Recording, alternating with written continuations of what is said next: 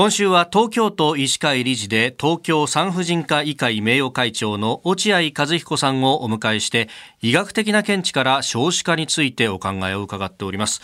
えー、昨日ね、まあ、高齢出産であるとか、高齢の初産、ウィザンについてお話をいただきました。で、あの、いわゆるその出産適齢期と呼ばれる20代の後半、ここが、えー、まあ、男女ともにそうかもしれませんが、えー、キャリア形成において、まあ、仕事油乗ってる時期とこう重なってしまうということもあって、まあ、そんな中で、まあ、いろんなこう新しい流れも出てきているやに聞きますけれども、先生、具体的に何か動きっていうのはありますか？そうですね。あの、今お話しあったように、あの、どうしても、あの、そのキャリア形成の時期、はい、妊娠を控えたりするということによって、まあ、不妊症と言われる人たちが増えてくるわけですよね。でそれはどういうような方あの不妊症かと言いますといわゆるその女性が年齢を重ねるということが一つの大きなファクターになって、えー、起きる不妊症が多いわけです。例えば体外受精というのをしますよね。はい、で体外受精の、まあ、受精率というのを見てみますと、はい、あのまあ、35歳未満では、あの4割を超すぐらいあるんですけども、ええ、ところがあの40歳あの35歳超えていくとどんどんどんどん下がってきます。で40歳ではあ3割。45歳ではもう2割以下になってしまうと。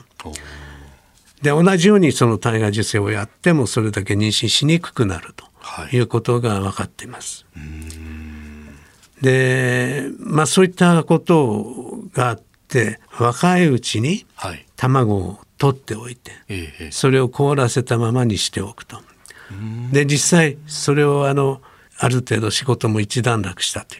う時にそれを使って妊娠をしていこうという考え方ですね。考え方としては面白いとは思うんですけども、えー、えー、まあ、ただやはりそこはその人間機械ではないしと、うん、なかなかいろいろこう難しい面もあったりそうですね、うん、冷凍のままにしとけばいつ解凍してもまた使えるっていう問題でもありませんし、うん、はい、それからあの卵っていうのもあのある程度大きく育てていかないと冷凍はできないんですね。そうすると排卵誘発をして卵を取ってくるという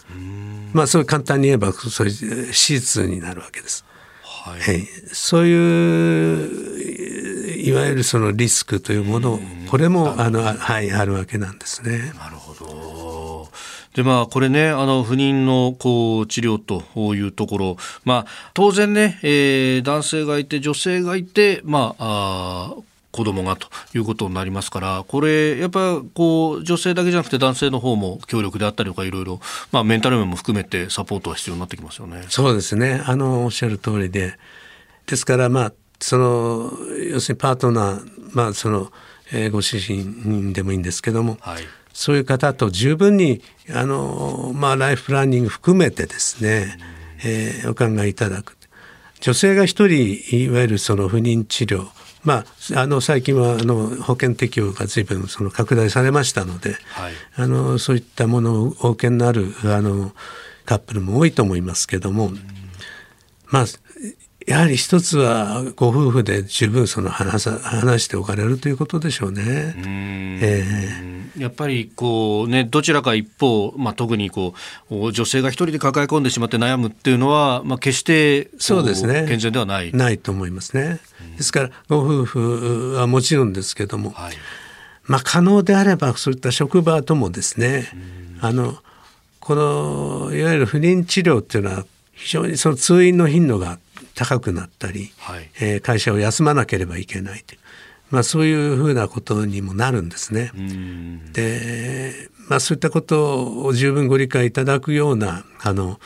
えー、社会にならないといけないと思います、ね、はい。えー、今週は東京都医師会理事で東京産婦人科医会名誉会長の落合和彦さんにお話を伺っております。先生明日もよろしくお願いします、はい、よろしくお願いします